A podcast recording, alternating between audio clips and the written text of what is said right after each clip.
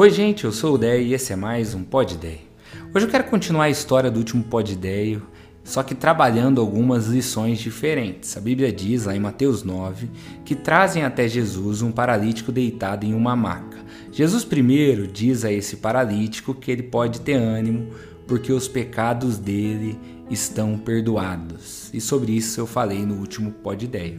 Mas, continuando essa história, essa fala de Jesus gera indignação dos religiosos ali presentes. Em silêncio, eles começam a reclamar de Jesus sobre Jesus na própria cabeça. Diziam a si mesmos, diz a Bíblia, quem ele pensa que é para perdoar pecados? Que blasfêmia, que absurdo, onde já se viu?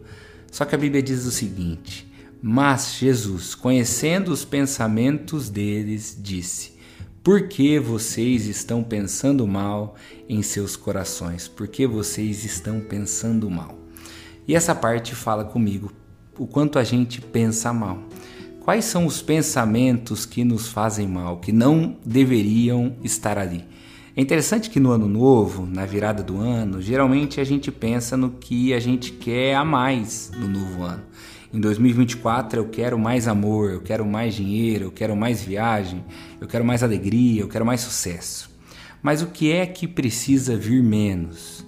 Talvez menos pensamentos de rancor, menos pensamentos de dúvida quanto à própria capacidade, menos reclamação, menos medo de algo dar errado, de ficar sozinho, de se decepcionar, menos vergonha daquilo que está passando, para que pessoas possam te ajudar, menos pensamento de que você atrapalha e incomoda. Eu não sei, mas eu acho que essa reflexão é válida. Tem uma história que eu gosto muito e que eu quero citá-la aqui para você entender a importância do que a gente pensa, porque o que a gente pensa traz muito para o que a gente sente e isso determina as nossas atitudes e vira esse ciclo horroroso muitas vezes. Mas diz uma história que um dia um samurai procura um monge e pergunta: Sabe o monge, o que é o inferno e o que é o céu? E o sábio monge responde: Eu não vou perder meu tempo respondendo um serzinho indigno e ignorante como você. E esse samurai, na hora, se enche de ódio e já começa a puxar a espada para fazer uma besteira. E nessa hora, o monge diz: Isso aí é o inferno. O samurai entende a lição e fica grato. E ele se curva e diz: Muito obrigado, sábio monge, estou muito grato. Obrigado mesmo. E o monge responde: E isso aí é o céu.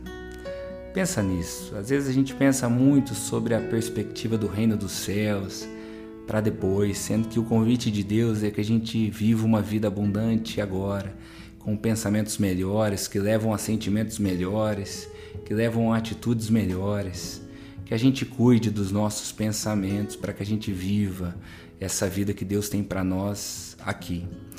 Agora, de volta à nossa história, para encerrar, a Bíblia diz que Jesus cura aquele paralítico e diz: Levante-se, pegue o seu leito e vá para sua casa. E eu acho isso aqui muito lindo. Vai para casa, rapaz. Agora que você está curado, vai para os seus. É a mesma coisa que Jesus pede ao endemoniado gadareno que foi liberto. Esse cidadão pede para ir embora com Jesus. Eu quero te seguir. Jesus diz: Não, vai para a tua família. Eu estou dizendo isso porque eu acho que a gente precisa pensar bastante sobre o tempo com quem a gente ama. Hoje cedo eu acordei e eu fui orar pela minha família, pelo meu filho e pela minha esposa.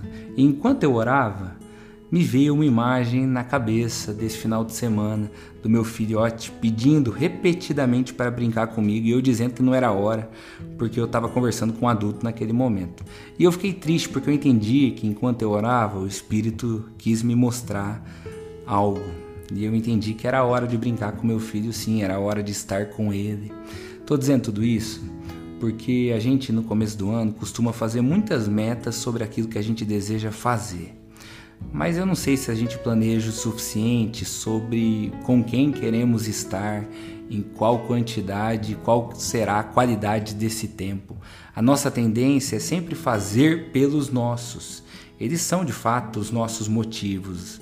Nós os amamos. Nós nos esforçamos pelo futuro, pelo conforto deles. Mas me parece que Deus quer muito mais do que isso. Ele quer que vivamos com os nós, com essas pessoas. Família não fica para trás. O tempo com eles importa mais do que tudo. Só que às vezes a gente só percebe isso quando alguém adoece, quando a situação está difícil. Então, que não seja assim. Vai para tua casa, viva na tua casa, ame a tua casa. Não faça só por eles. Esteja com eles o máximo que você pode. Esse é o desejo que eu tenho para mim esse ano.